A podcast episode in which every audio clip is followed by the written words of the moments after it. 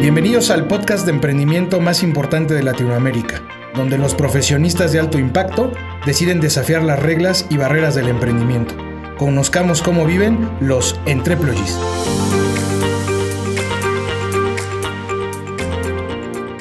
Bienvenidos Entreployees a un capítulo más donde los emprendedores de alto impacto nos cuentan sus historias y nos ayudan a entender un poquito más el mundo del emprendimiento. En esta ocasión tenemos a un mexicano de nacimiento con una próspera y prometedora carrera en el mundo financiero. Estudió Economics y Political eh, Science en la Universidad de Rice en Houston.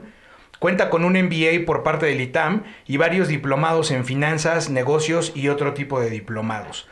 En los últimos nueve años ha colaborado o colaboró como eh, VP financiero y administrativo en la división de cine para Latinoamérica en la multinacional 20th Century Fox. Es una de las empresas más grandes del mundo en eh, términos de cinematografía.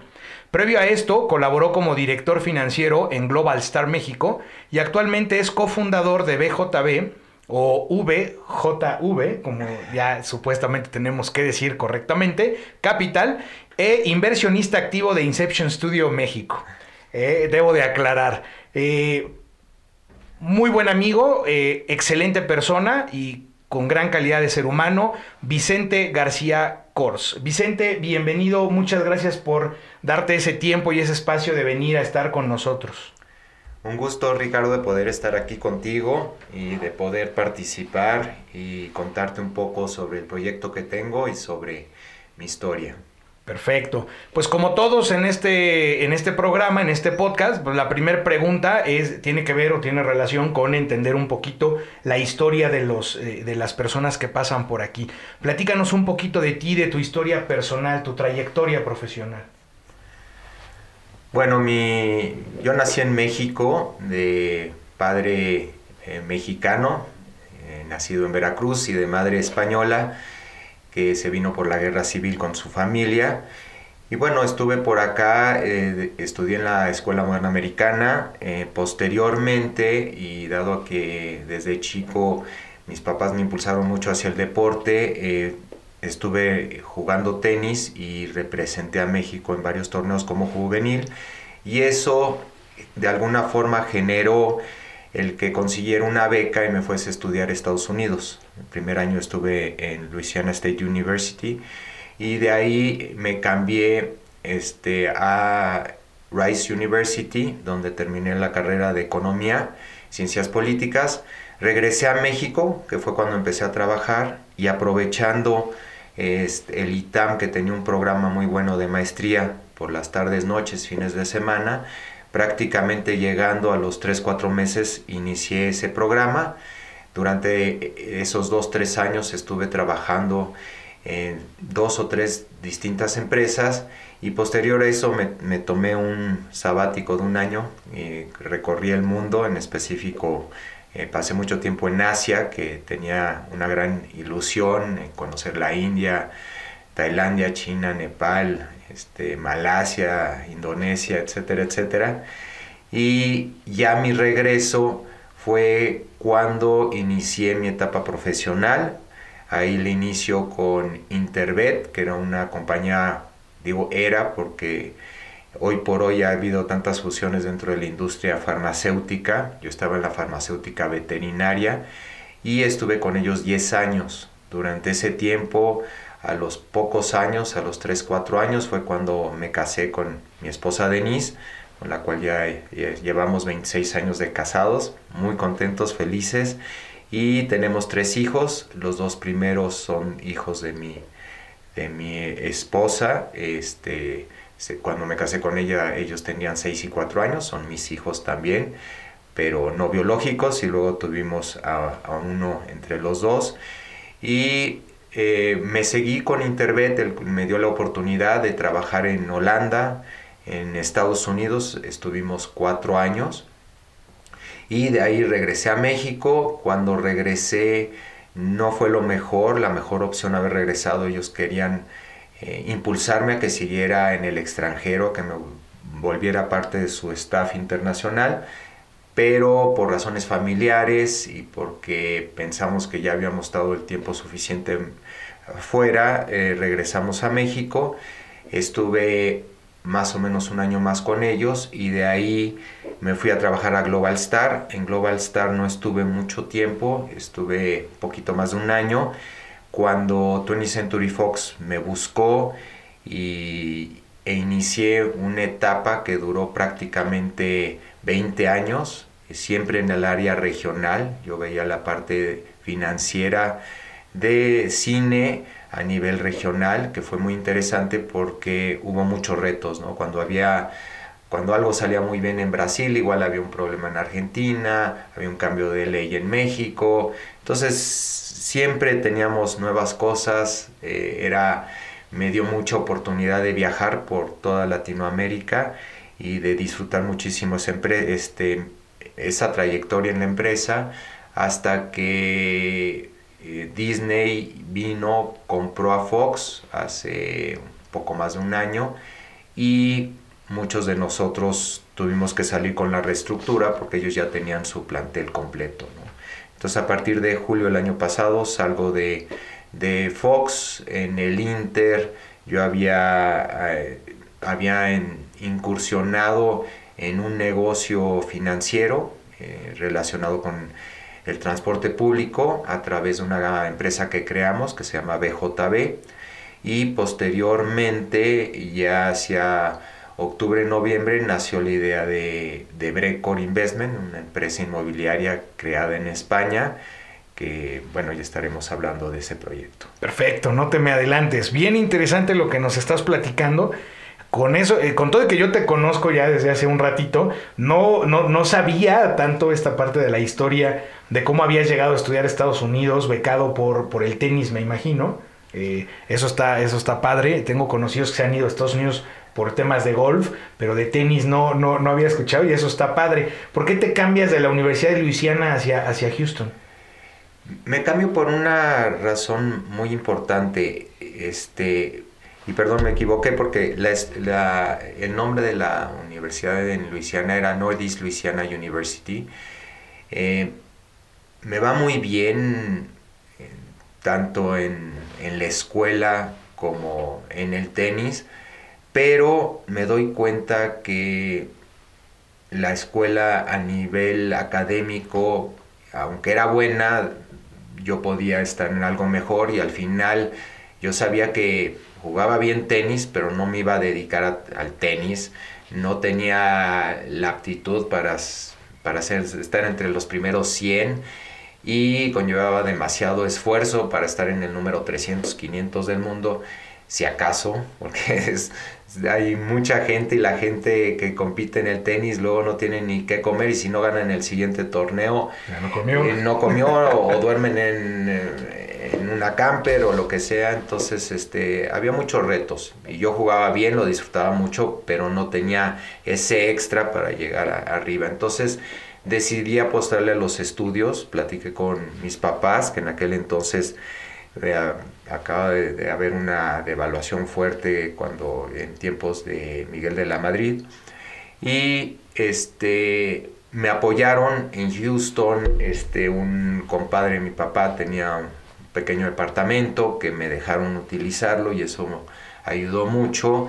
Y me puse a dar ciertas clases de tenis, ya no pude entrar al equipo de tenis, bueno, me castigaron un año cuando te cambiabas de una universidad al otro para que no hubiese ese pirataje ¿no? entre, entre universidades. Entonces durante ese año estuve dando clases de tenis, entrenaba con el equipo un poco y me dediqué muchísimo a estudiar. Era pues un gran reto y tenía que estudiar muchísimo más que lo que hacía en Luisiana. Y poco a poco, cuando ya pude jugar por el equipo, jugué, pero tenían un equipo ya formado y de alguna forma me ayudaron con una partecita de beca, pero ya nada que ver con lo que me estaban dando Luisiana. Entonces ahí fue cuando decidí que lo importante eran mis estudios. Sí seguí jugando, sí entrenaba con ellos, sí representé a la universidad en algunos torneos, pero ya no estuve de fijo y, al, y de hecho el tercero y cuarto año de universidad ya me dediqué 100% a los estudios y nada más a través de las clases de tenis que daba, pues me ganaba un extra. Y ya también era parte como de un hobby. Me imagino que te sigue encantando el tenis. Sí, pero me hartó.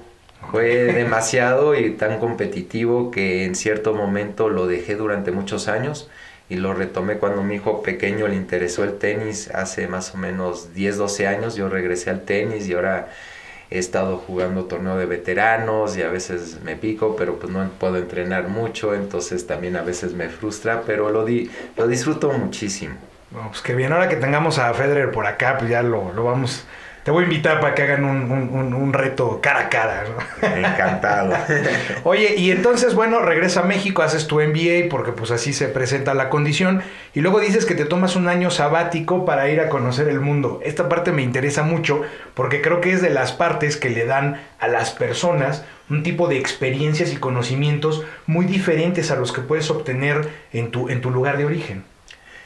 Sí, fíjate que a mí siempre me ha encantado viajar y me encantan los idiomas. Entonces, eh, cuando yo jugué algunas temporadas este, en Francia, sobre todo en los veranos, jugué algunos torneos incluso profesionales allá y de esa manera fui aprendiendo el francés y me gustaba mucho. Y luego en la universidad, como me daban la opción de las eh, materias optativas, podían ser algunos idiomas, inicié estudiando alemán, que también me gustaba mucho y estuve en la universidad y fui a Alemania cuando terminé, terminé la universidad, estuve en un curso de verano ahí dos, tres meses, que me gustó mucho. Entonces, bueno, se fueron dando las cosas y yo tenía la ilusión de irme a Asia, eh, quería ir a algunos monasterios, quería ir a ashrams, quería aprender a bueno, meditaba un poco, pero quería eh, meterme mucho más a fondo en todo eso. Y en aquel entonces, pues te estoy hablando del 89, pues todo era, era de cartita, no había teléfonos celulares, eh, era muy distinto, o sea, no estaba el mundo globalizado como ahora está, entonces sí eran como una aventura, ¿no? Irme a, un viaje así. Y bueno, para no hacerlo muy largo, este, conseguí eh, me gané en un torneo de tenis, Lufthansa, un boleto gratis a Alemania. Un amigo que estaba por allá me consiguió un trabajo en un restaurante español en Colonia y estuve cinco meses trabajando en, ahí de ayudante de cantinero, no, no, no de cocina. O sea, también sabes hacer tragos, no, no, no nada más experto financiero y conocedor del mundo y viajero y, este cercano a la meditación, al, al yin, al yang, o sea, también sabe hacer tragos, muy bien. Sí, lo disfruté muchísimo. Entonces estuve por allá perfeccionando, tratando de mejorar mi alemán y después de ahí también con un amigo que conocía en México me mandaron como esos en aquel entonces se llamaba, creo que era Mex Courier, me, me, pagaron llevando nada más una maletita en el compartimento interior, este, y ellos mandaban es, toda la mensajería, paquetería, y era lo que yo metía como mis maletas, ¿no? Entonces de esa manera llegué a Hong Kong y de Hong Kong inició mi, mi travesía en Asia que duró como 8 o 9 meses, más o menos. Y lo disfruté de muchísimo. ¿Ibas trabajando en el viaje o, era con ahorros? era con ahorros, con lo que gané también en Alemania. En Alemania pues pagaban bastante bien y eh, ahora sí que era cash. Este, todo eso me ayudó a, aguantar el viaje. Mi viaje en Asia era impresionante. O sea, en un día igual yo me gastaba 5 dólares. 5 dólares incluía la habitación, el hostal donde estaba, la comida, transporte, etc.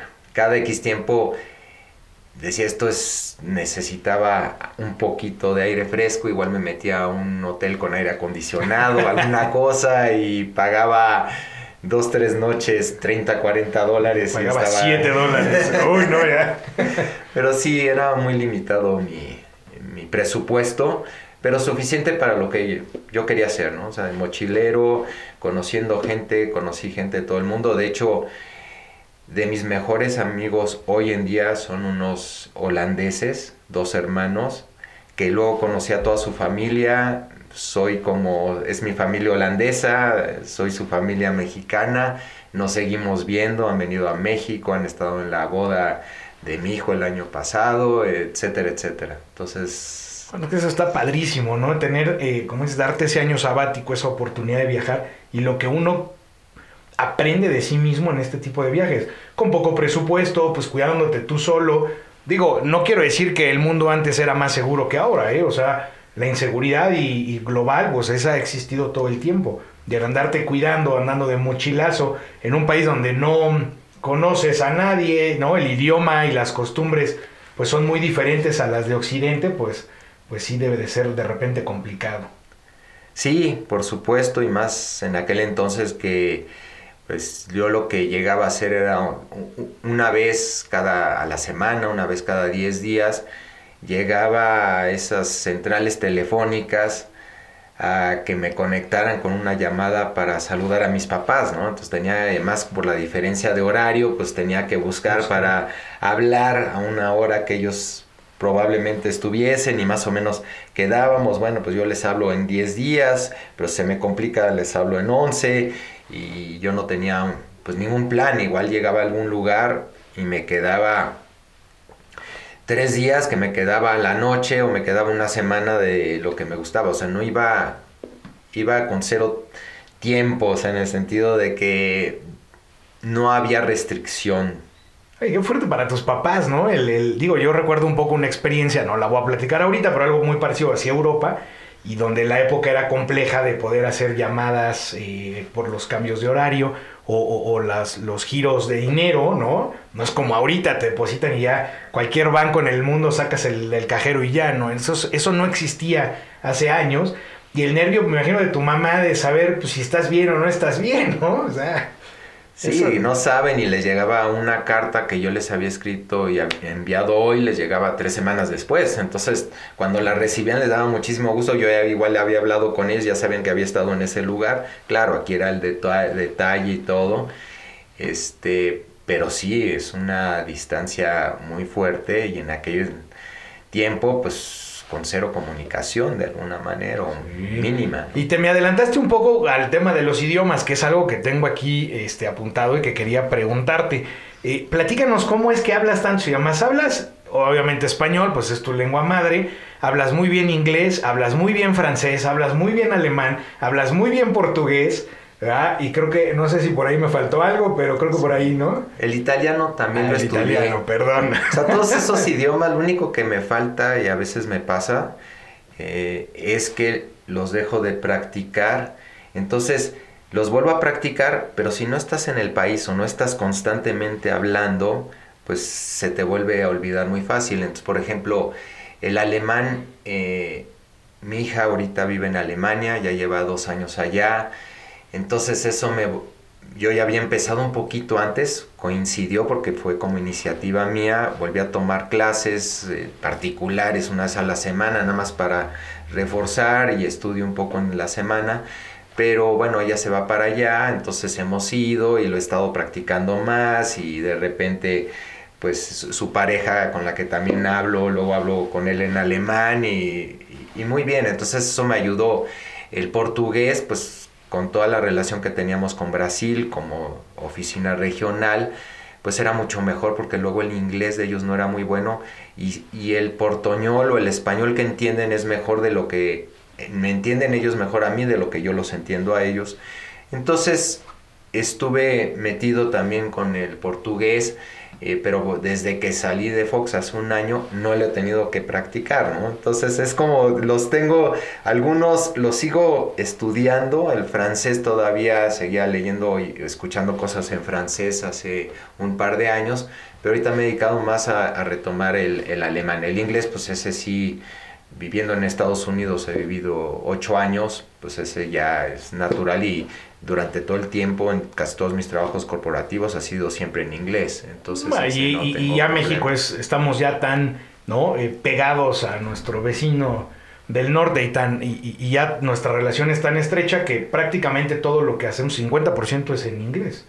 ¿No? Este, modismos, esto, todo, lecturas. Muchas este, lecturas. hay, hay, mucho ya contenido y ahora ya no es como en esos 80s eh, o 90s que platicabas donde pues, la televisión solamente la veías en español. Ahora pues, las series que todo el mundo ve en Netflix o en estas plataformas, pues las puedes escuchar en el idioma original con o sin subtítulos y eso ayuda mucho.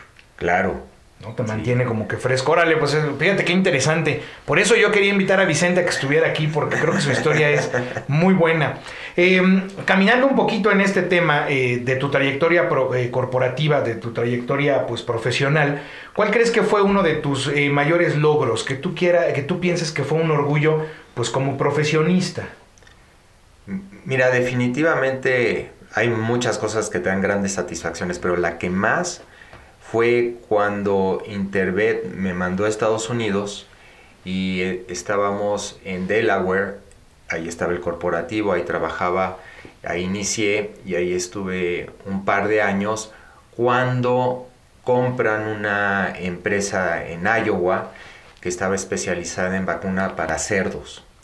Era una empresa medianita comparada con con Intervet chica, pero digo, era mediana, como era una empresa que había iniciado familiar, luego había crecido un poco más, y deciden que yo me vaya para allá como director financiero, administrativo, veía mantenimiento, compras, recursos humanos, o sea, era, eh, mandaron a, una persona que se encargaba de la producción y de, y de la investigación y desarrollo, y yo todo lo demás y el presidente de la compañía que estaba en Delaware era el que le reportábamos. Para mí fue un súper reto esos dos años, además eh, Vicente, nuestro pequeño, había nacido en Delaware y tenía dos o tres meses cuando nos fuimos a Iowa, entonces fue un reto de cambio de familia, estábamos felices al lado del mar, a cambiar a medio de Estados Unidos, ¿no? Donde dicen que ahí lo único que se oye es al maíz crecer. Pero fue una experiencia muy bonita y en el ámbito profesional me encantó porque fue meter los sistemas que teníamos en Delaware, en Interbed, meterlos a Ambico. Entonces tuvimos que meter procedimientos, sistema financiero, eh, sistema de compras, toda la base de, lo que eran recursos humanos, este, todo hacerlo para que fuese una parte de Intervet y ya no fuese ámbico, ¿no? Entonces, para mí ese fue el gran reto eh, donde estuve feliz de que en dos años pues hubiese logrado tantas cosas. Es que esos, esos grandes retos, ¿no? que tú comentas que yo creo que son los que te llenan demasiado, porque son retos realmente... Eh, difíciles de, alcanzar. O sea, el reto es, es, grande y eso a ti te da, ¿no? Te empieza a dar las tablas, la experiencia para poder lograrlos y, ya en el futuro, pues, lograr mejores posiciones en diferentes lugares. Y yo creo que es, es, padre tener esos retos. Y bueno, vivir en Delaware, pues me imagino que también tiene sus, sus ventajas, ¿no? Sí, pues como no. Ahora, contrario a eso, ¿cuál crees que tú sería un error significativo que, eh, que pues pasaste en tu trayectoria, pues digamos, profesional o corporativa?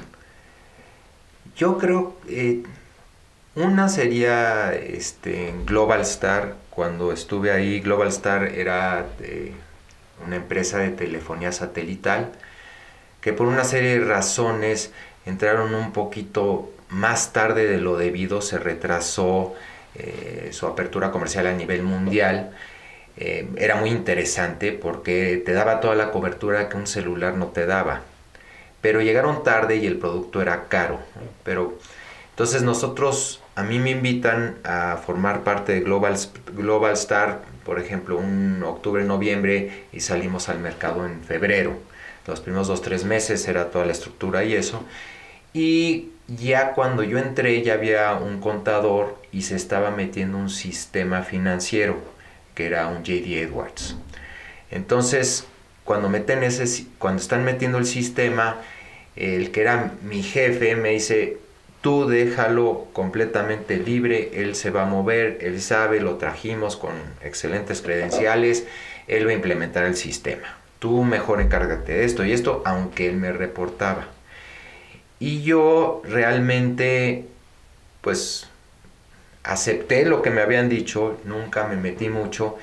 Se va mi jefe, renuncia, entra otro y cuando nos damos cuenta, pues el contador no había implementado nada, seguía utilizando un sistema financiero, un NOI o el COI y NOI, esos COI, eh, que eran buenos para otras cosas, pero no para lo que nosotros teníamos que hacer. Entonces se había gastado un buen dinero en eh, la implementación de un sistema y no se había hecho nada. Entonces, está usando. A mí de alguna forma me perjudicó mucho y de ahí quisieron quitarme una serie de cosas porque pensaban que yo no había hecho bien mi trabajo cuando no era mi responsabilidad, pero cómo se los hacías ver. Entonces, para mí eso fue muy fuerte porque dije, bueno, lo pensé, bueno, aunque me hayan dicho que no me meta, yo debí de haber, de, a ver, espérate, yo quiero ver cómo vas, infórmame y todo. Y, este, y eso me perjudicó, que al final terminó ayudándome porque pocos meses después fue un reto, y yo hablé con ellos, les dije, a ver, ¿qué está pasando? ¿Me quieren o no? Y, y hasta me promovieron Obviamente el contador salió, hicimos una serie de ajustes y ya no estuve mucho tiempo más porque llegó la oferta de, Fox y también tuve mucha suerte porque salí y al los 5 o 6 meses de 150 personas que éramos, quedaron 18 porque el proyecto que era muy interesante, pues no jaló porque ya el tiempo era después y porque los celulares, ya te podías, ya podías tener un celular y hablar desde Nueva York y ya no era tan prohibitivo como dos o tres años antes que no lo podías hacer, ¿no?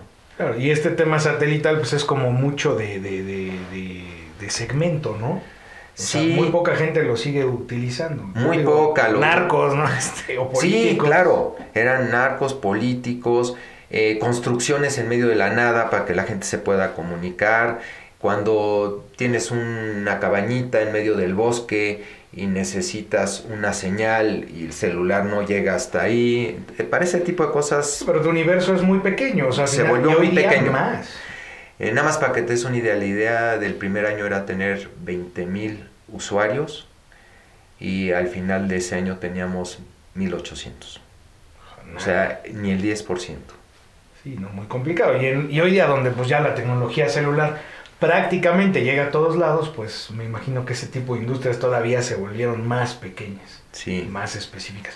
Órale, sí, a veces como, como hay veces que por un tercero llegas a tener esas complicaciones dentro de las organizaciones, pero como bien dices, uno se confía y el confiarse eh, a, veces ocasiona que pues no salga el trabajo eh, y, no es solamente responsabilidad del que lo tenía que hacer, sino también a veces de uno por no estar al, al tiro, al pendiente de lo que, de lo que nos tenían que, que, que, ayudar, ¿no? Ahora sí, eh, Vicente, entrando un poquito más al proyecto, ahora sí, platícanos cómo se llama tu proyecto de inversión que traes, platica un poquito sobre él y ahorita te voy haciendo otras preguntas para darle o sacarle más carnita. Sí, cómo no, Ricardo. Mira, es, la empresa se llama Brecor Investment SL. La formamos en Madrid, España. Es una empresa inmobiliaria y básicamente el objetivo prioritario es buscar en las mejores zonas de Madrid. Posteriormente esperamos que no nada más sea Madrid, sino otras partes de España, pero por el momento iniciamos en Madrid buscando las zonas premium de Madrid, las que eh, sabemos que ante una situación incluso ahorita como el COVID o como una recesión este, económica, no tiene tanta afectación con los precios, pero estamos buscando propiedades que requieran una remodelación, propiedades viejas que se quedaron en zonas buenas, que ya remodelaron, por ejemplo, el edificio por fuera, varios departamentos están remodelados y sin embargo hay gente que los habitó, que no tenían eh, eh, los recursos para remodelarlos, etcétera, etcétera, o que se quedaron con ese tipo de construcciones europeas, ¿no? que tienen eh, tres o cuatro habitaciones seguidas y al final un baño para todos. Entonces tratar de hacerlo más moderno, más occidental tal vez, estilo más mexicano, americano, que no, que tienes eh, más de un baño generalmente. más práctico, más, cómodo. Práctico, más cómodo con eh, cocinas integrales, etcétera, etcétera.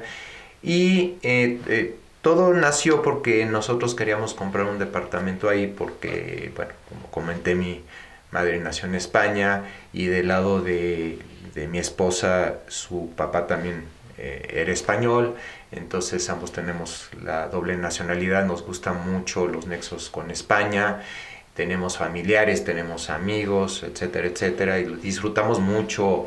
Madrid nos encanta también por la parte de la seguridad, eh, la vida que hay, el que la gente camina, se vive algo muy agradable que, bueno, hoy por hoy en México igual lo puedes hacer en ciertas zonas, a ciertas horas, pero no te puedes mover tan libremente por la inseguridad que, que tenemos, ¿no? Entonces, eh, la idea era apostar un poco a comprar algo, igual tenerlo alquilado, alquiler turístico, ir, disfrutar temporadas por allá y posteriormente ya cuando eh, me jubile, pues pasar un tiempo allá y un tiempo en México. O sea, yo soy mexicano, me encanta México, pero también hay una serie de cosas que me fascinan de España y la idea fue esa. Entonces fuimos, encontramos un, un departamentito completamente remodelado y lo compramos, pero me di ahí cuenta que había un mercado competido, porque no es algo que estemos inventando ni nada,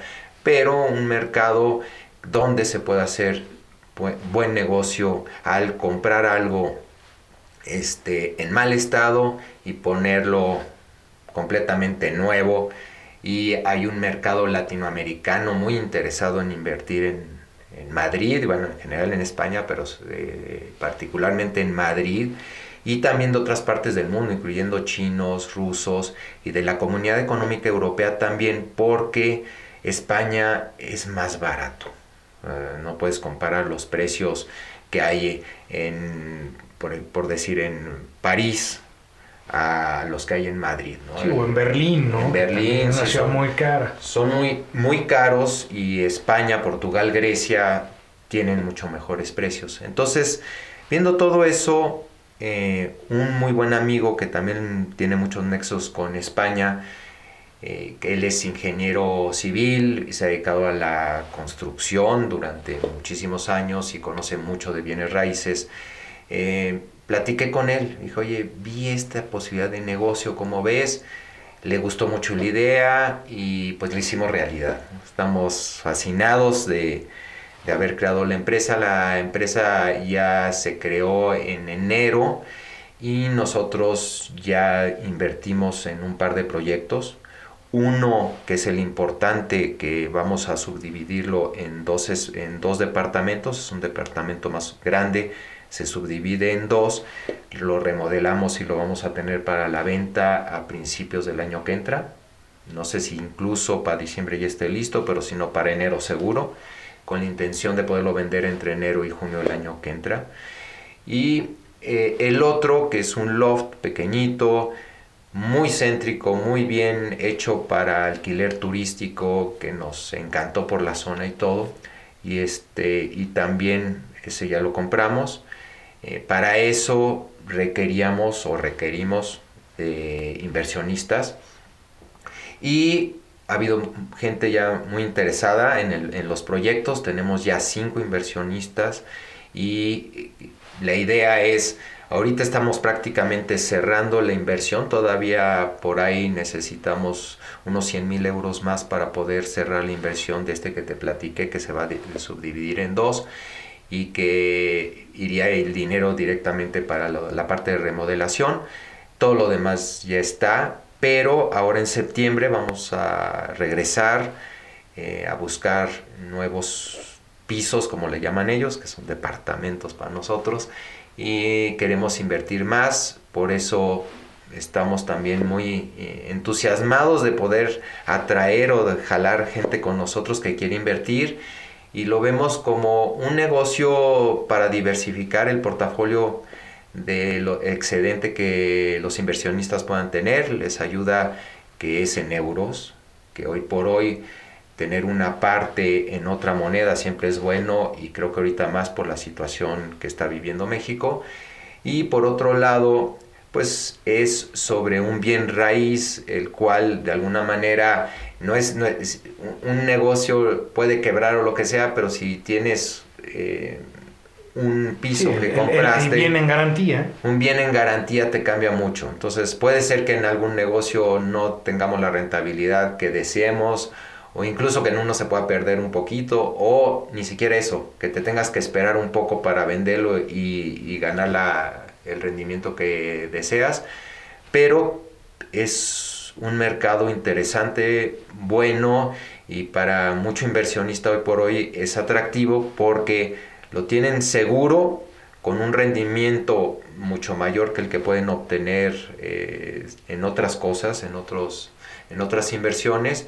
Y por el otro lado, a la gente que le gusta tener un bien raíz o invertir en el sector inmobiliario, saben que hoy por hoy en México no está nada sencillo, no se está moviendo mucho y hay cada día más oferta y menos demanda. y, que al, y que al mismo tiempo los bienes inmuebles en México están hasta abaratando por esa situación, ¿no? Yo es que mi, mujer está mucho en este sector y de repente ves gente que trae flujo de efectivo y que puede llegar a comprar un departamento que probablemente valía 8 millones en 6. ¿Por qué? Pues porque traes el flujo. Y eso de alguna manera pues empieza a desequilibrar el mercado. En el caso tuyo, al estar en un mercado europeo, de alguna manera hay mucho más mecanismos de control, un poquito más de certeza y seguridad en algunas cosas. Creo, eh, digo, porque este proyecto yo con Vicente, pues lo, hemos platicado ya desde hace algunos meses. Yo tuve la oportunidad de eh, participar de manera indirecta en este proyecto, ¿no? Viendo pues algunas revisiones o dando algunas sugerencias para dicho proyecto.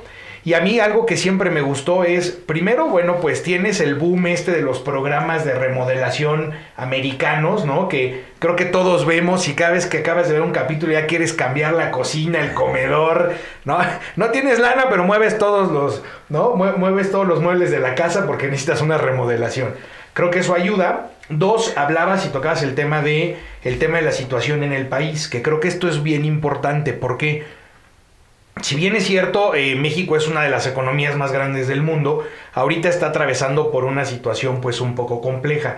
Y hay algunos sectores de la población económicamente activa o de eh, inversionistas que están pues teniendo un poco de incertidumbre, no quiero decir miedo, porque el inversionista nunca tiene miedo, siempre más bien tiene incertidumbre en donde pueda colocar su, su capital y en este caso creo que México ha venido presentando algunos pues algunas bajadas fuertes eh, en este sentido creo que este tipo de proyectos puede incentivar mucho al, inversionista al capitalista pues a invertir en proyectos que, ayuden a su dinero a estar seguro en una moneda que pues técnicamente ya es hegemónica, ¿no? el euro ya es una moneda muy estable que ya todos los países pues representan en sus reservas arriba del 35%, eso habla de la estabilidad de esa moneda y que aparte pues te estén dando un rendimiento. Si ahorita no inviertes en México porque sientes eh, inseguridad o intranquilidad, bueno pues hay algunos proyectos como el que nos platica Vicente que nos pueden ayudar mucho a tener una visión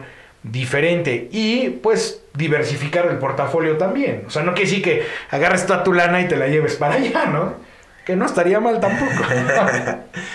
sí, yo creo que es una buena forma de diversificar y son proyectos en general que la idea es que le estemos dando la vuelta entre 9 y 12 meses. Entonces, más o menos, ahorita por el COVID y la recesión, aunque a diferencia de México, eh, España y la Comunidad Económica Europea, pues están metiendo un programa muy importante para levantar la economía, ¿no? El gobierno no puede dejar así que se den las cosas y están tratando de apoyar en general a toda la sociedad, ¿no? No nada más a las empresas, sino a la gente en general y eso va a ayudar. Nosotros nos retrasó el poder escriturar, ya escrituramos los dos proyectos, finalmente en julio, porque estaba programado para marzo-abril y se tuvo que cancelar por el COVID que eso nos ayudó bastante ya que no entró, eh, los préstamos bancarios no entraron hasta ahora, entonces y nos están dando unos meses de, de gracia en el sentido que nada más pagar este, intereses y no capital más interés. Y obviamente lo que está muy interesante es que los préstamos están al 2% anual y ya cuando te quitan que la comisión y que si te ignoran un monto, etcétera, vamos a subirlo como al dos y medio. Entonces, eso es también lo que hace un mejor rendimiento para los inversionistas y nosotros como empresa porque compartimos ese beneficio. O sea, si vamos a decir que la propiedad se compró entre nosotros, los inversionistas y el banco, eh, una tercera parte cada quien, pues al final cuando se vende la propiedad se le paga al banco el 2%, pero si hubo un 15% de utilidad, pues esos 13% que no se les dio a él se comparten entre, entre, los inversionistas, y, la empresa, ¿no? Entonces, este, eh, eso lo hace atractivo y definitivamente siempre nuestra idea es estar buscando créditos hipotecarios para ayudar a que el rendimiento de nuestro producto sea mayor. Y, toda esa experiencia que tú tienes en el área financiera pues también permite ver con mayor... Eh, acercamiento por las oportunidades, los números, trabajarlos de una manera pues mucho más estructurada, más seria. Y, me gusta porque hablas de pues al final del día obtengo un crédito barato y, y, puedo obtener rentabilidades pues muy por arriba de lo esperado. En México pues tampoco es que andemos tan altos en que el banco te dé por tu lana, ¿no? Si bien te va el C te andará que como 7.5, 8. No, ya, ya están por el 5 y cacho. Fíjate, o sea, ahora imagínate. Bajó todo el COVID, de 7 se fue bajando y ahora está, no sé si 5.20 o 5. Bueno, imagínate el 6%, vamos a vernos optimistas, ¿no? Este 6% en pesos cuando puedes obtener una rentabilidad por un negocio, pues que es un negocio seguro, eh, probablemente con, con, con números de 7% para arriba en euros, pues yo creo que es bastante atractivo. Sí, nuestra intención cuando nos metemos un proyecto es que sea alrededor del 20% el rendimiento.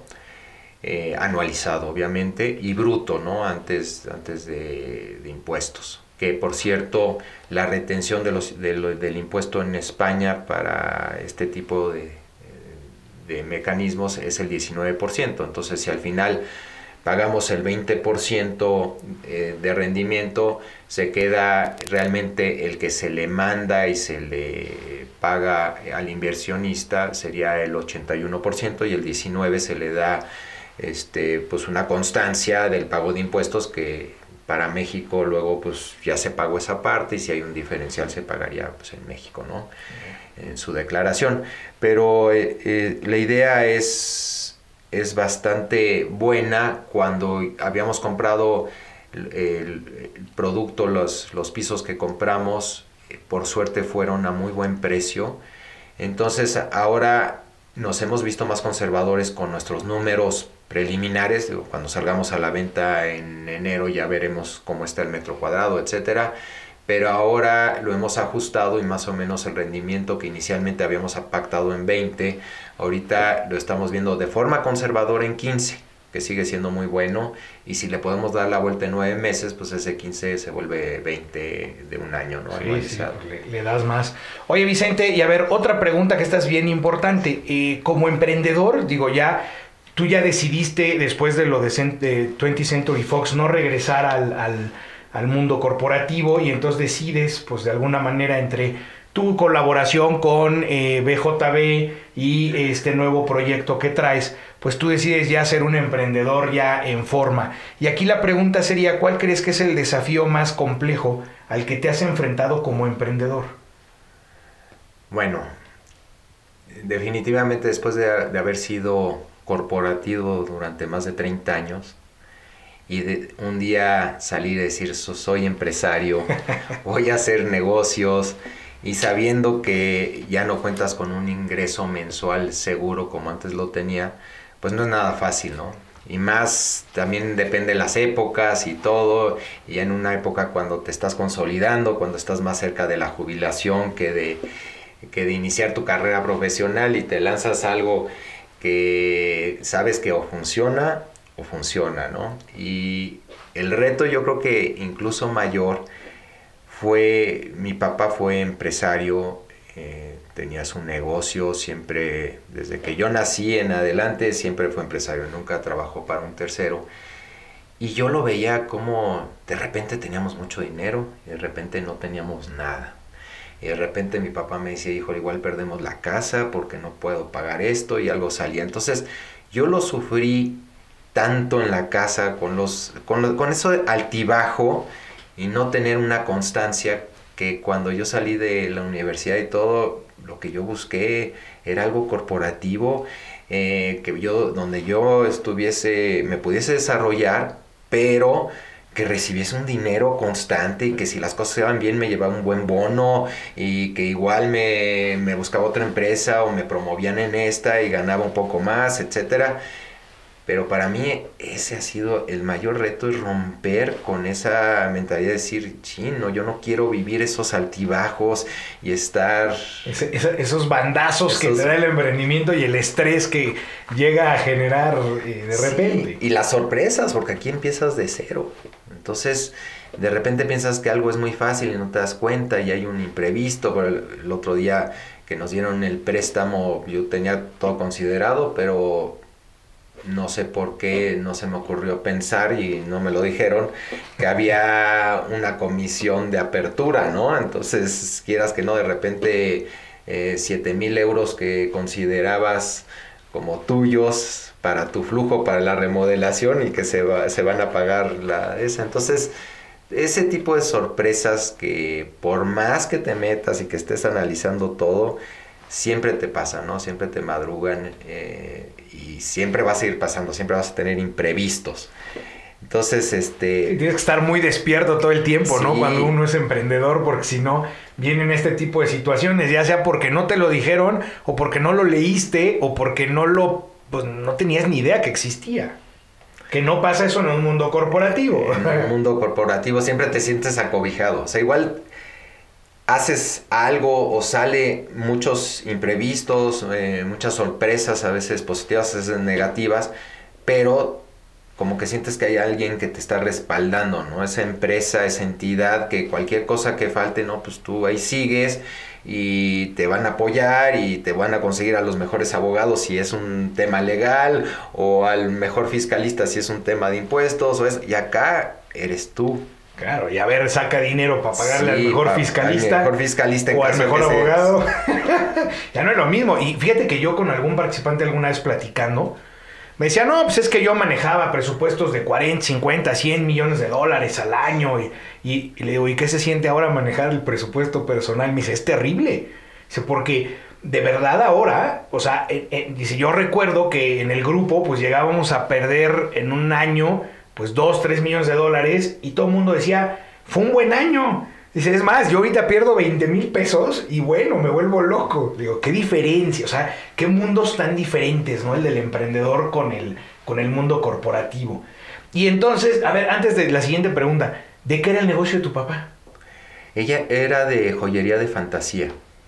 Él tenía, había una empresa americana, eh, se llamaba Richelieu, las famosas perlas Richelieu, y ellos un día decidieron que ya no querían su planta en México. Y mi papá, que él era auditor y luego entró ahí como financiero eh, en la parte de contabilidad, le dijeron, no sé cómo se dieron las circunstancias, no le recuerdo, pero le ofrecieron que si él quería comprar la empresa. Y su papá, eh, mi abuelo, tenía una empresa de chocolates, este, también había sido empresario, entonces pues mi papá dijo sí y la compró. Supuestamente la idea es que les podía producir a Estados Unidos eh, las perlas Richelieu y resultó que... El Swarovski de antaño. sí, se cerró. No, no pudo exportar, las exportaciones se dieron muchísimos años después, entonces se dedicó al mercado nacional. Entonces veía su producto en Liverpool, Palacio de Hierro, en Sanborns y producto obviamente de para todo tipo y calidad, ¿no? Entonces podías ver también en Walmart o en su momento. Bueno, eran eh, las tiendas Blanco, Aurrera, este, Gigante. Entonces había. Los millennials no nos van a entender nada, pero googleen, googleen que eran tiendas Blanco, Gigante y demás. Obviamente las, las perlas, pues sí eran de que las comprabas como una vez y 10, 15 años las seguías usando y sin embargo pues te ibas a una otro otro tipo de producto incluso en una tienda cara que pues era para ponerse y al medio año lo tirabas no como es eh, hoy por hoy no y más mucho el producto que está llegando de China no que eso afectó también mucho a mi papá en su momento. Hacia el final era todo el producto chino que llegaba a México a un precio ridículo. Que no lo podían, no podían competir con él. Sí, esa, competencia que por eso es que existen aranceles, pero no nos vamos a meter en esos rollos ahorita. Bueno, pero está padre, quería preguntar, porque no sabía yo esa, esa parte y, ya. Y, tu papá vive aún ya, no? No, no, no. Murió hace seis años. Ok, ¿y feliz de haber sido emprendedor o no? Él. Él sí, y de hecho mi hermano estuvo con él muchos años y mi hermano fuera de 3, 4 años que trabajó eh, como empleado, todo el resto de su vida ha sido empresario. Él es mi hermano menor, 6 años menor que yo, y le, le encanta, o sea, lo ve, él está en eso. Es que hay genes, hay genes, uno no puede evitar eso. Ok, y entonces la siguiente pregunta es, ¿qué es lo que más disfrutas o has disfrutado ser emprendedor? Porque si bien ha sido complejo la parte de ir aprendiendo, el estar más visible, focalizable de, en algunos puntos, pues siempre hay cosas que se disfrutan. ¿Qué es lo que más disfruta Vicente? Bueno, pues toda la imaginación, los sueños de hacer un proyecto realidad, la creación, el ir viendo qué se requiere, todo para, para empezar ahora sí que de cero y cómo lograr esa, esa gran esa visión que, que tenía, conjuntarla con mi socio e invitar a otras personas a que participen, a los inversionistas y que probablemente en un futuro también se pueda abrir algo para accionistas. Este, esa es la parte que me ha encantado, ¿no? Me ha encantado el eh, tener que hacer flujos de caja y los hago yo, pues no tengo nadie más que me ayude, entonces vas perfeccionando y el, el hacer poner tu proyecto, el business plan con el que me ayudaste, que quedó increíble, y el poderlo compartir con otras personas, comentarios, la asesoría de otros, y, de ahí ir viendo cómo se va dando la realidad, ¿no? Las presentaciones que también hemos hecho de los proyectos también me encantan y realmente ahí me ayudó hasta mi hijo con el PowerPoint y ah, el, pequeño ¿eh? y el grande que es abogado me, ayudó con la parte con ciertas cosas legales entonces eh, esa parte es muy bonita porque te mueves tú y vas viendo qué se requiere, qué no se requiere. Es una creación, es como tu bebé. Y es que estás metido ahí, o sea, estás todo el tiempo metido, son horas y horas y horas y horas y estás metido. De verdad, como bien dices, es como un bebé y disfrutas muchísimo el estar, ¿no? En, en, ese, en el proyecto, ya sea vendiéndolo, creciéndolo, moviéndolo, como sea, pero se disfruta mucho. Yo creo que esa parte es bien bonita. Ahora, contraparte, ¿cuál sería la parte que menos disfrutas de ser un emprendedor? Bueno, todas las, lo que estaba platicando hace rato, un poco de las sorpresas que te vas llevando. Eh, luego tus tiempos no son los mismos que tiene el gobierno, por ejemplo, la creación de la empresa nos llevó más tiempo del pensado.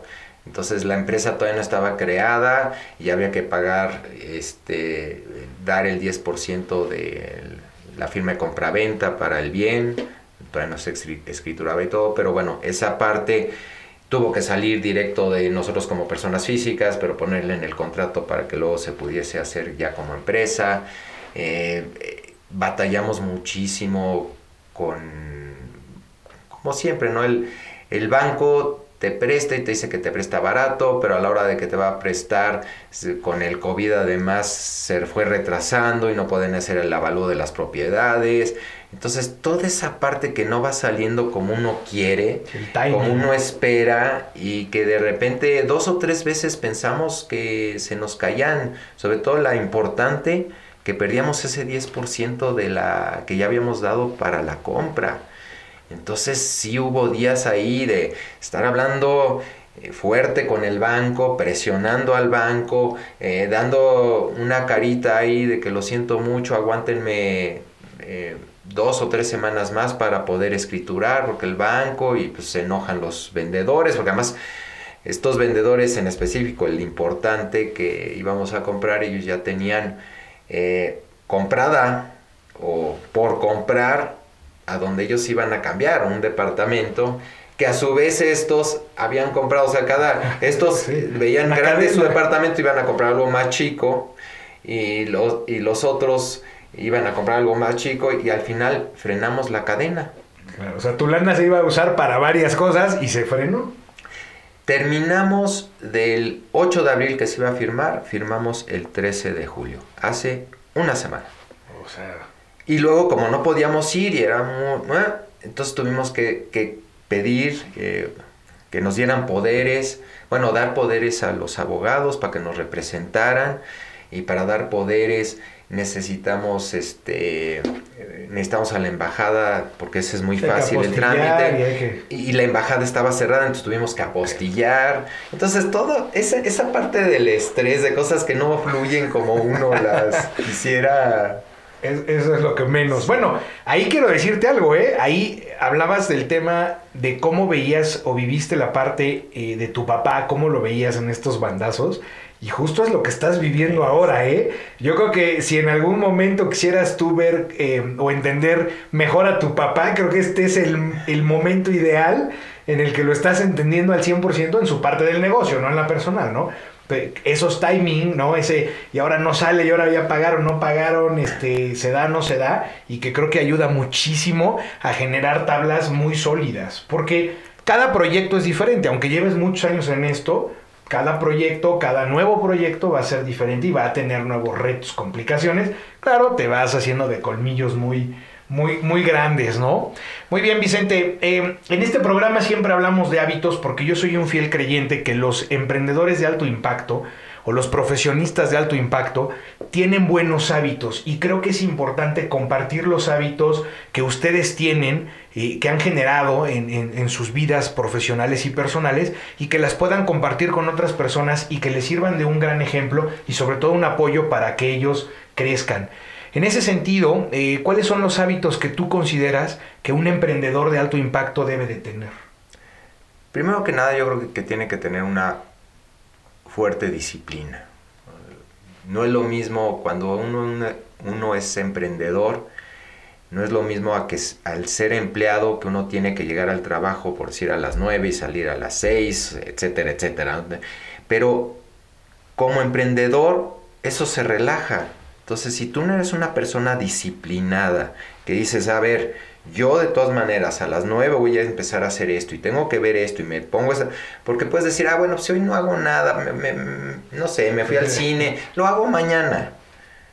Y entonces te entras, tu vida es mucho más flexible que, que cuando estás en una empresa y eres, trabajas ahí, ¿no? Tiempo completo. Entonces la primera es disciplina. La segunda es organización. Tienes que tener muy bien organizado todo. Tienes que saber qué, tienes que tener los documentos bien, tienes que... Porque una persona que es desorganizada no puede ser un buen emprendedor. A ver, sí puede ser si se asocia con un buen administrador. Pero yo creo que es muy importante una buena organización. La otra que se me hace también muy importante como emprendedor es el que, el que se pueda motivar uno no tiene el motivante de la empresa cuando uno es empleado. Entonces el que uno se pueda, que tenga la iniciativa, que sea una persona que sepa que voy, que no se quede en confort. Porque cuando es tu negocio, tu, em, tu emprendimiento, tú tienes que estar viendo todo lo que está pasando y cualquier cosita que se te vaya, puede acabarse ese negocio o puedes hacer un mal negocio. Entonces tienes que estar diario, con mucha iniciativa, muy proactivo, eh, muy movido, pero por el otro lado, que le puedes llamar hábito o no, tienes que aprender a ser paciente. Eso para todos, pues no va, como que el emprendedor siempre lo ves acelerado. Claro. Pero si no eres paciente, híjole, te daña además tu salud física, ¿no? Y mental y, y todo. Y presionas mucho a la gente con la que estás haciendo los negocios. Entonces tienes que ser una persona paciente, tienes que saber hasta dónde entras tú y lo demás que tiene que fluir, ¿no? Y eso es ese balance de saber, ya hice, fui proactivo, ya me moví, ya hice todo y ahora voy a dejar que las cosas, en este momento es esperar. Bueno, me gusta mucho esto que dices porque fíjate que esta pregunta se le ha hecho a muchas personas y hasta ahorita es la primera vez que eh, siento que eh, me dicen ser paciente. y digo, tú me conoces, yo soy emprendedor compulsivo, dijera mi mujer, te gusta meterte en problemas. Y, y es cierto, ¿eh? indirectamente he aprendido yo esa, esa paciencia. Eh, por la buena o por la mala, ¿eh? pero, pero sí es cierto, tienes que ser paciente, pues no te vuelves loco, te desquicia esa, esa, ese, ese, acelere, ese acelere que traes todo el tiempo de ser emprendedor. Me gusta esa parte. Eh, ¿Alguna que tú creas, eh, algún consejo o alguna cosa que tú crees que por ningún motivo el emprendedor debe de cometer ese error? Yo creo que la primera es si un emprendedor no se asesora y las probabilidades de que fracase son muy grandes. Otra para mí sería el tomar riesgos innecesarios, o sea, no medir los riesgos. Que eso también tiene que ver con el buen asesoramiento. Oye, no, mira, se asesora uno con un experto que más o menos sepa, cuidado, por aquí no, porque te puede pasar esto y esto. Si no te asesoras, tomas eh, riesgos desmedidos, te puede ir muy bien, ¿no? Así es, también es como cuando te metes a la bolsa y compras de esas acciones que antes le llamaban chatarra o, esa, o las que mira si pega y les funciona y son los primeros ahorita en sacar la vacuna del COVID, esta acción de 100 se va a ir a 5 mil, sí, pero si no, tú ya la compraste en 500 porque viste que la empresa eso y no funcionó y volvió a, a 100 y perdiste O, bueno, 400. o se fue a 20. O se fue a 20. Entonces, sí es muy importante medir muy bien los riesgos, ¿no? Y la tercera para mí que es, eh, es tener un- una visión clara de lo que se quiere hacer. Eh, hace poco yo tenía un compañero que decidió meterse en la parte textil y quería poner una, una tienda. A ver, espérame, mejor véndele a la tienda. ¿Para qué te quieres? O sea, no tenía, no, es que si puedo hacer esto, pero también el otro, pero es que mira, vendo aquí, vendo allá. Y obviamente abrió su tienda y la cerró. Al men- men- menos de un año ya estaba cerrada porque pues no, es- no había una clara visión. Yo no digo que las la visión de un proyecto va cambiando. La visión que yo tenía de Brecor hace medio año a la que tengo ahorita ha cambiado, pero, eh, pero lo tengo claro, sé hacia dónde vamos y eso, entonces, y no ha cambiado drásticamente, sigue siendo sobre la misma base, nada más vas puliendo aquí y allá, pero que tengan una visión. Luego hay emprendedores que nada más, ah, mira, yo veo que mi, primo ha hecho mucho dinero eh, con un restaurante. Yo voy a meter un restaurante. Y van, ahí se meten al restaurante, nos asesoraron bien, eh, tomaron una, eh, un riesgo sin haber consultado y evaluado bien todo y ni siquiera saben bien qué. Entonces ves y llegan y ves la carta y venden de todo, ¿no? Pizzas, eh, enchiladas, no sé qué, o sea, no, o sea, ¿qué quieres? Oye, quiero un restaurante italiano. ¿Por qué? Porque vengo de familia de italianos y mi, mi abuelo tenía su restaurante y conozco de esto. Ah, bueno, va cambiando todo, ¿no? ¿Y dónde lo vas a ubicar? Mira, pues tengo un asesor que ellos ven especialistas en esto y fíjate que eh, una excelente zona, no sé, es en la Condesa.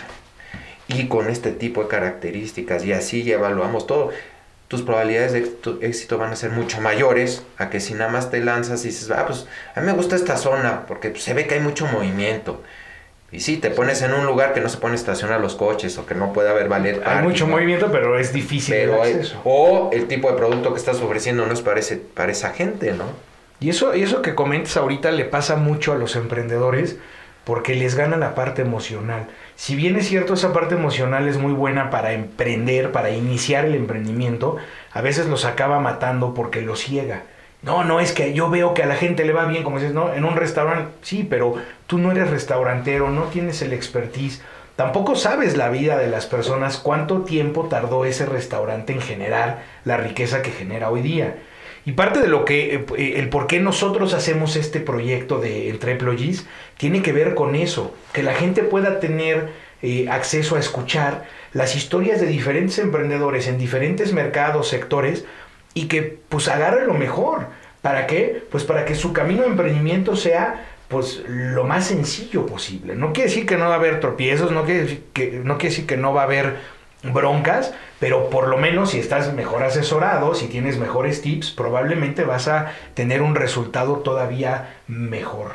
Ven, o sea, para que vean que bien, eh, cómo se escucha la experiencia de años y todo, eh, va, este, cuando habla Vicente, eso me encanta.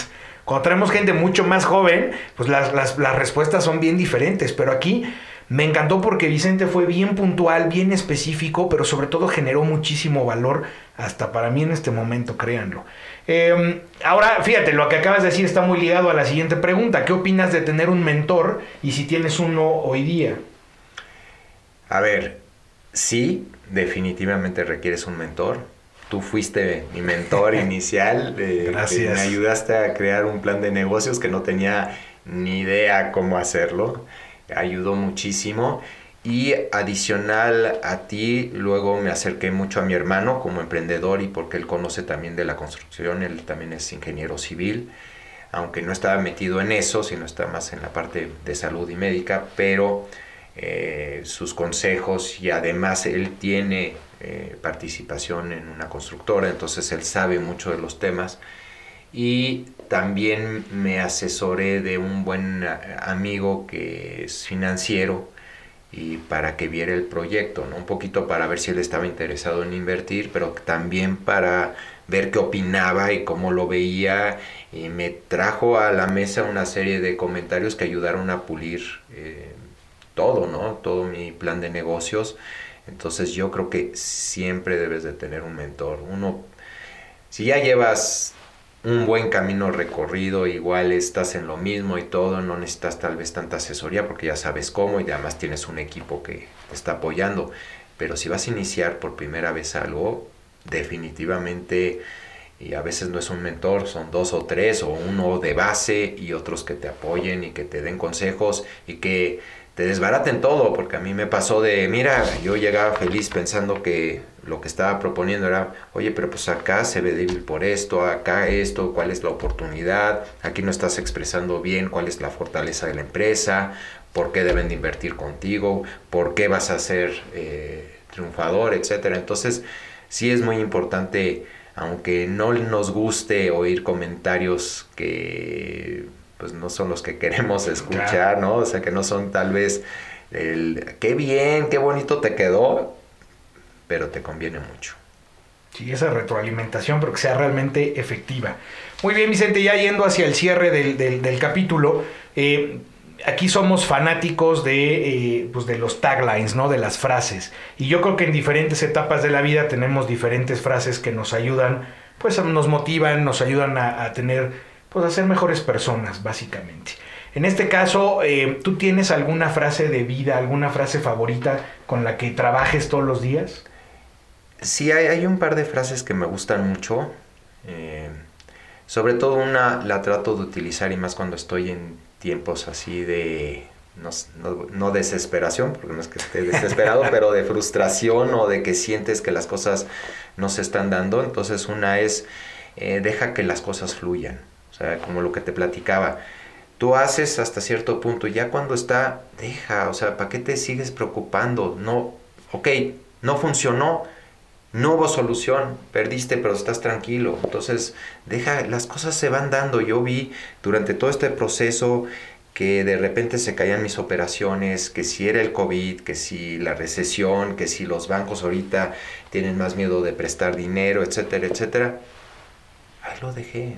O sea, yo hice hasta donde yo podía y dejé que las cosas fluyeran. Ya compramos las dos propiedades, ya estamos listos para empezar a remodelar en un mes, etcétera, etcétera. Entonces, bueno, esa es una. Y la otra que me gusta, no la aplico mucho, pero de repente yo me lo tengo que decir mucho a mí, es no te tomes las cosas tan en serio. Yo creo que de repente cuando estás en esto y es vida o muerte, la vida sigue. O sea, son cosas que a mí me, llenan o me ayudan porque es una persona muy mental y a veces de la mente hay que bajar un poco más al corazón. es que relájate. Eh, me hicieron por formación competitivo, pues imagínate en tenis y en todo. O sea, una persona que quiere, o sea, no pueden salir. Yo me, yo me exijo demasiado. Entonces para mí me ayuda mucho de repente, ¿sabes qué? Ya, relájate. Si no funcionó, si te equivocaste, te equivocaste. No eres perfecto, deja que fluya. Y a veces, ¿sabes qué, Vicente? No es, no es para que te lo tomes tan en serio. O sea, no es una guerra, no es esto. Bueno, perdiste un dinero porque no funcionó esto. Bueno, ya vendrá. Salió por allá y entra por acá, ¿no? Lo que sigue, ¿no? Yo pensé que me ibas a decir alguna frase de maestro eh, Shaolin, ¿no? En tu viaje inspiracional en Asia y dije, nos va a salir con un Y dije, wow. Pero bueno, ok, eh, Vicente, ¿dónde podemos o dónde la gente puede eh, obtener mayor información? ¿Dónde te puede buscar? ¿Tienes redes, página de internet? La página de internet apenas estamos en formación, porque como habíamos, hemos iniciado y muchos de los inversionistas es gente que nos conoce y sabe nuestra trayectoria y por la confianza están invirtiendo con nosotros. Entonces hasta ahorita lo hemos manejado un poquito Family and Friends con la idea de abrirnos. and fools. sí. Este, entonces, por lo pronto, si alguien me quiere contactar, quiere saber más de, los proyectos y de los beneficios, etcétera, me pueden localizar en mi email que es vicente.garcia52 outlook.com o por mándenme un WhatsApp al 55 5404 7676. Cualquiera de esas dos, dos opciones son buenas y cuando ya tenga mi página en internet se los haré saber a través de Ricardo. Por aquí la mandamos, ¿no? Pues muy bien, Vicente, muchísimas gracias por eh, habernos compartido tu historia, el proyecto que traes. A mí me encanta este proyecto y tú lo sabes, cuando puedo lo trato de difundir porque se me hace, eh, en los tiempos que estamos viviendo ahorita, se me hace una muy buena herramienta de inversión para diversificar portafolios, para crecer eh, también como, como inversionista. Creo que es una buena oportunidad y, bueno, pues yo siempre voy a estar aquí para, para, para, darle impulso a este tipo de proyectos. Muchísimas gracias por haber estado. ¿Algo que, adicional que quieras comentar? No, Ricardo, mil gracias por la invitación. Un gusto. Es la primera vez que, que estoy en una sesión de este tipo, pero se me hizo muy agradable y me gustaron mucho tus preguntas porque me hace reflexionar y me haces pensar un poco más allá de, de, lo que uno está buscando y lo que trasciende, ¿no? Ah, pues qué bueno, para eso estamos aquí, para darte lata. Pues estimados entreployees, eh, un capítulo más de éxito. Pronto tendremos la fase de proyectos de fracaso, que también seguramente les va a encantar. Vamos a traer eh, los últimas, digo, las últimas, las siguientes dos semanas Vamos a estar haciendo algunos proyectos especiales, gente que está fuera de México, latinoamericanos que están rompiendo emprendimientos en países como Canadá, que creo que también es importante. Me mucha gente se ha acercado a mí a preguntar, oye, ¿y si yo quiero irme a vivir a Canadá y cómo le hago? ¿Y cómo invierto en Estados Unidos? ¿O cómo invierto en España? Bueno, pues también aquí les vamos a dar ese tipo de información. Como siempre, muchísimas gracias. Gracias a Inception Studio por darnos oportunidad de tener este programa para toda la gente allá afuera. Y ya saben, síganos en nuestras redes, Facebook, eh, Spotify y eh, Instagram próximamente. Todavía no tenemos. Pero muchísimas gracias y nos vemos en la próxima. Hasta pronto. Gracias por ser parte de Entreployees. La siguiente semana tendremos un caso más de éxito de emprendimiento donde los profesionistas de alto impacto podrán explicarnos de una mejor manera qué es lo que enfrentan a la hora de emprender. Muchas gracias, hasta pronto.